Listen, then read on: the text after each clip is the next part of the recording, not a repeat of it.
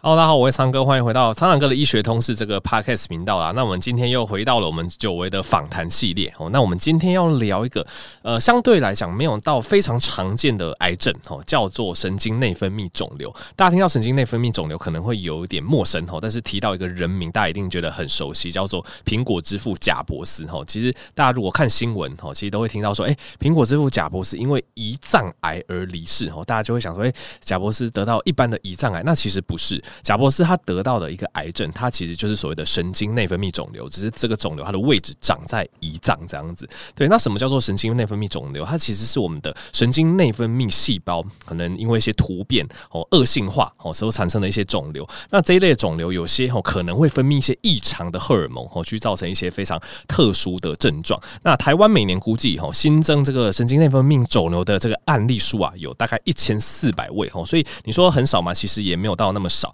而且这种。癌症哦会非发生在许多的器官哦，那大概八十 percent 会发生在胰脏以及肠胃道哦。那今天就是邀请到哦一个重量级的人物，林口长庚医院肿瘤科副教授及主治医师黄文冠医师来到我们现场，跟大家稍微简介一下哦这个神经内分泌肿瘤。那请黄医师先跟大家稍微打个招呼。哎，Hello，嗯，各位听众大家好，嗯，我是林口长庚肿瘤科啊黄冠医师。OK，谢谢黄医师。那其实关于神经内分泌肿瘤吼发生的原因，目前还不是非常的明朗吼。那我们只知道说，诶，它的好发年纪大概是四十到六十岁，而且女性似乎比男性多吼。那当然也有可能的其他相关的因子。那我先请黄医师跟大家简介一下，什么是神经内分泌肿瘤？那它可能会对我们人体产生哪些症状？这样子。那我这边先简单介绍一下这个神经内分泌肿瘤吼。那它顾名思义，它有分成神经。跟内分泌两个部位哈，那主要就是因为这种肿瘤它来自的这个细胞是相对特殊，它具有兼具神经跟内分泌两种性质。怎么说哦？神经的部分就是说，它这个细胞里面往往带有一些类似神经元类似的结构，像是一些致密的一些颗粒哈。那内分泌这边大家可能就比较能理解哈，就是说它会有这种分泌激素哈。那通常它都是分泌一些肽类啊，或者是一些胺类的东西哈。那这些东西，这些激素分泌出去呢，它有可能会去造成一些功能性的症状哈。所以呢，这种就是特定的、特殊的这种神经内分泌的细胞啊，它成团成块成肿瘤以后呢，我们就叫做神经内分泌肿瘤。这是一个基本的一个介绍。了解。那像刚刚黄医师提到说，诶，其实它这个肿瘤，当然肿瘤它本身它会长大嘛，然后它可能会对附近的器官产生一些压迫啊，还是怎么样，视它的位置而定。那因为这个肿瘤的特性的关系，但它可能会分泌一些就是呃比较异常的一些荷尔蒙的分泌，对我们人体产生影响。那这一类的肿瘤，它有可能会对人体造成哪些症状呢？这个问题也非常重要哈，因为这个肿瘤它无非就是在身体上先产生临床症状，我们要。能够察觉哦，才有可能能够做一个正确诊断。那主要呢，它的这个症状哦，就像刚刚苍蓝鸽有提到，它的这种所谓的肿瘤的 mass effect，就是压迫的症状。但是呢，它还有一个更特殊，不止啊，跟有别于一般我们常见的癌症的一些肿瘤硬块的症状，它还有这种所谓的功能性，就是分泌激素的症状。那这种症状就很多了哈，包括我们常见的像类癌瘤类的哈，它会产生一种类癌症候群。那它常见的就是会。我们看到病人常会有一些皮肤潮红，特别是在头颈、脖子这附近，然后呢反复的发生，那那时候可能会伴随盗汗啊、心悸啊、哈等等的。那另外有一些病人呢，他因为他这种肠胃道内分泌肿瘤分泌的一些激素，造成他会有这种胃酸过多哈，那产生这种啊胃溃疡，然后拉肚子的一个现象。那有些这个激素呢是去影响到像胰岛素的，哈，去影响到这个血糖，那他有可能会低血糖的症状。哦，头晕啊，等等，那也有可能是高血糖。这种肿瘤不是说只有低血糖哦，它一些少见的情况下也是有可能会有所谓的高血糖。所以高血糖的一些症状哈，比如说口渴啊，哈，或者是尿多等等，这些都要去考虑到。除了这些以外，那当然有一些是非功能性的哦，非功能性的这种肿瘤呢，占比比较多哈，大概有七八十 percent。那它就是可能是一些肿瘤产生的一些硬块，比如说疼痛啊、腹痛等等这样子。了解，所以我稍微帮黄医师统整一下，就是呃，这个神经内分泌肿瘤有可能是非功能性，就是它不会特别去分泌一些激素哦，但是它因为它在的位置，肿瘤它就是有个我们讲刚 mass effect，哦，就是它如果长在不同的地方，可能就是对，比如说肠胃道压迫哦，可能就会有一些肚子痛啊、胀等等的症状。那假设它是功能性，刚刚黄医师有提到一个名词叫做这个类癌的症候群，有可能会有一些潮红啊、流汗啊、心悸哦、盗汗。那假设又是一些比较特殊的一些荷尔蒙的分泌的话，也可能影响到血糖哦，高血糖、低血糖，或是造成胃酸分泌过多，造成一些胃溃疡，这些都有可能。所以这样子听起来，是不是神经内分泌的肿瘤，它这个症状是比一般癌症还要更多样、更难诊断的？呃，是的，这个也是诊断上困难的一个特性哦。是，据统计啊，哈，这个诊断从有症状到最后能够确定诊断神经内分泌肿瘤，哈，国外的一个评估是大概在五到七年。哦，那这可以理解到，就是因为。很难，但虽然随着我们越来越假设能够推广，能让越来越多人知道，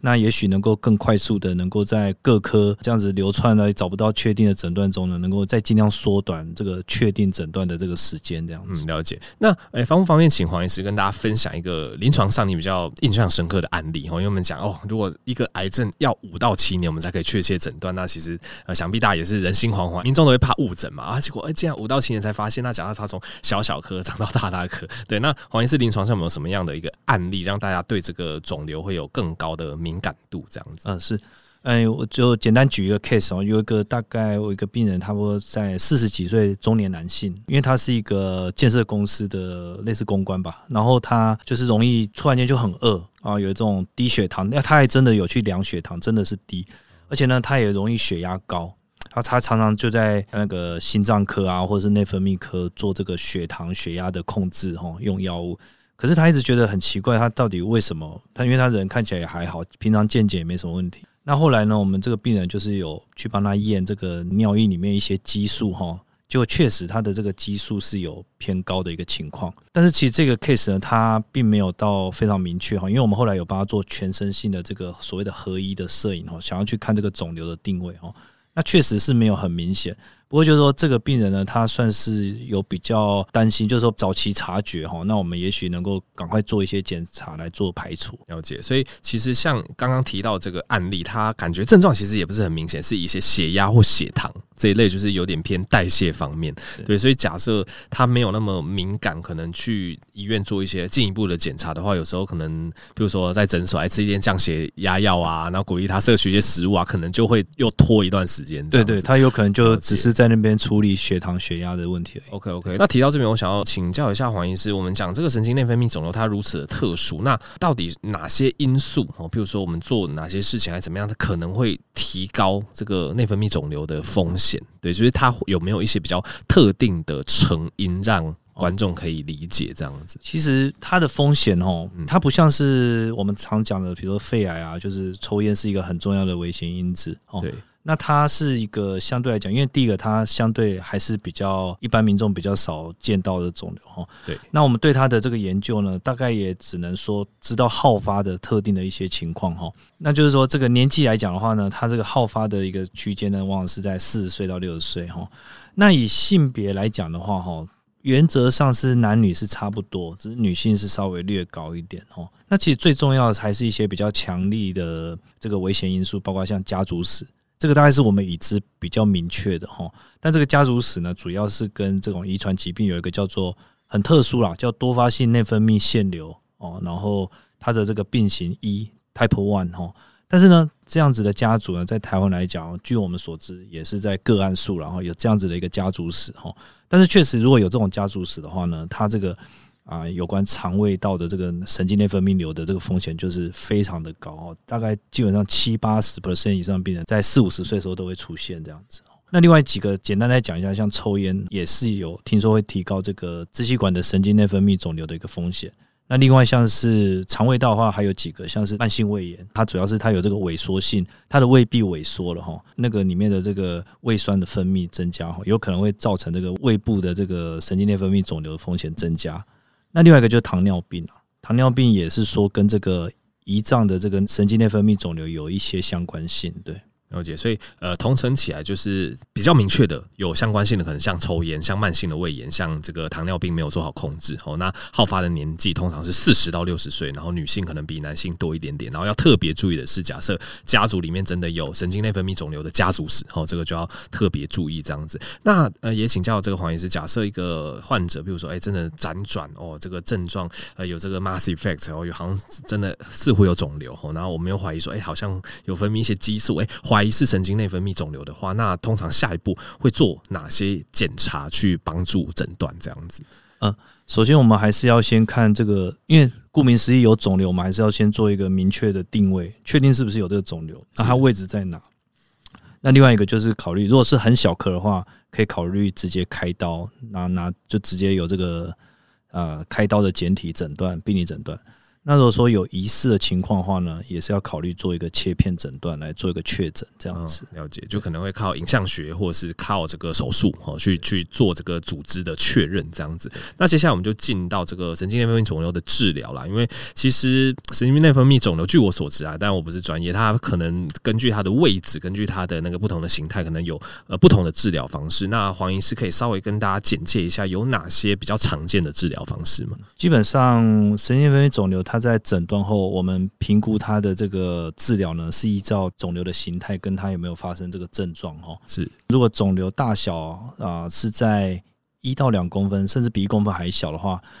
然后没有症状的话，基本上我们是可以考虑就观察。所以它不是一个，因为它。这个也是很很有趣哦，它有别一般我们听到温色色变的那个一般的癌症，嗯，啊我们看到再小可能都是要尽量去做完整的切除。是，那它这个部分有一块有一块，就是因为它相对它的生长是比较缓慢的，相对是比较惰性的，所以它有可能两公分以内我们可以考虑观察。嗯哼，但是如果它一旦有所谓的 mass effect，就是或者是有症状的话，那这个时候呢，我们通常要来考虑开刀的评估开刀的可能性。那另外呢，有关这个产生这种所谓的激素分泌的症状的话呢，另外还可以考虑一些有关这种荷尔蒙的治疗，好，就是针对它的这个激素的这个受体哈去做个压制。那第二个呢，啊，常见的啊全身药物的使用呢，包括像是一些标靶药物。那另外的话呢，这个肿瘤长得来势汹汹哈，这个肿瘤神经内分泌肿瘤是有恶性的潜在可能的。那如果说呢，它生长突然间开始加快，症状也明显，然后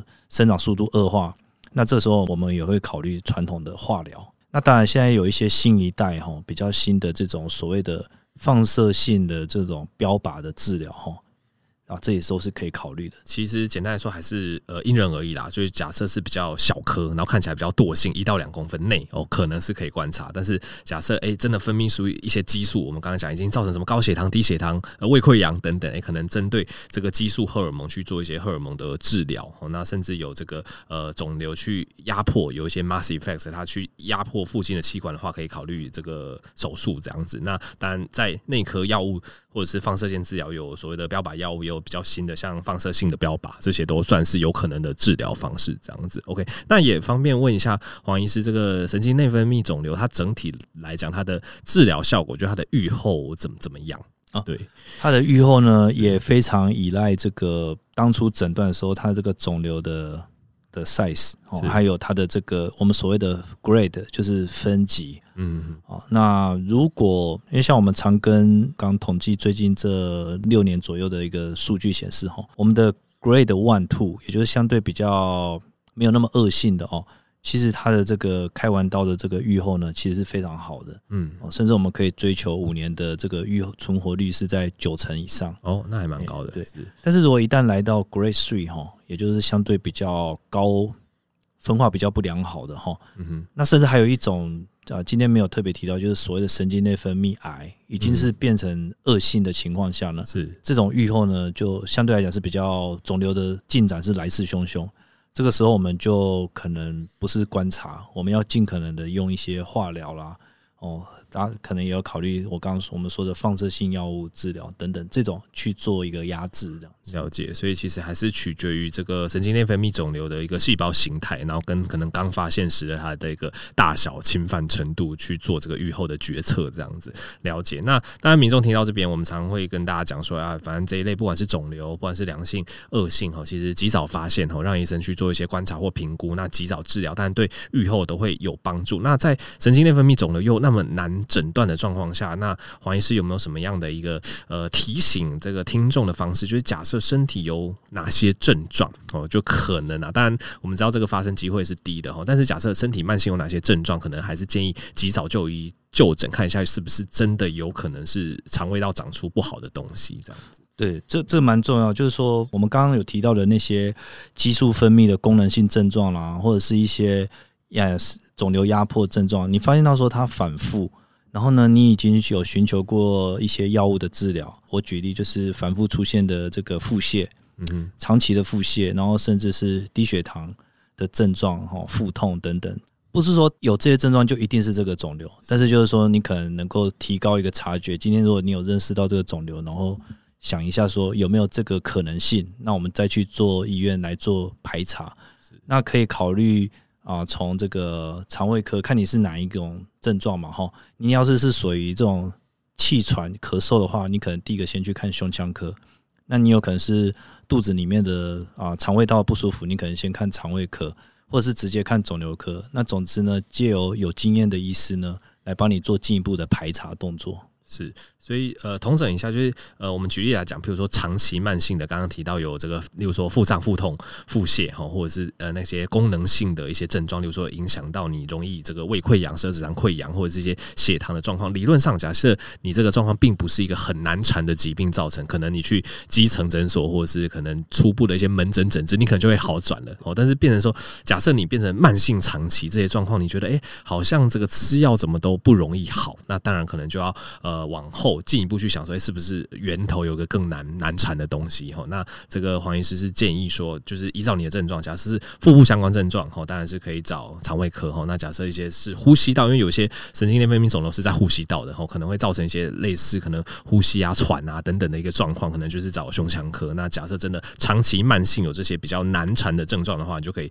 呃针对你的症状去找相对应的科别去做诊治，这样子。OK，那最后黄医师还有没有什么针对神经内分泌肿瘤想要提醒我们听众的，刚刚都有提到这些重点，就是包括是常见的临床症状哦，那还有刚刚提到如何做诊断，那后面怎么样做治疗哈，大概让民众知道这个肿瘤的一个基本的面貌。那总之呢，就是说对于这种疑似的症状哈，那如果有任何一些基本的一些资讯想要了解的话呢，不妨可以到一个叫做台湾神经内分泌肿瘤病友关怀协会哈，能够提供一些。网络网页上面的一些查询咨询哈，那如果有兴趣的听众呢，也可以上网去查阅这样子。OK，那我这边也协助把这个相关的链接放在底下资讯栏哈。假设你对这个神经内分泌肿瘤有想要更进一步的认识哈，都欢迎前往查看这样子。好，那么这一集非常谢谢黄文冠医师哈，跟我们分享非常多神经内分泌瘤的相关知识哈。那喜欢这一类访谈系列或是医学科普，就欢迎持续订阅频道哈。那今天再次谢谢黄医师的参与，那我们就下集再见喽，大家拜拜，拜拜。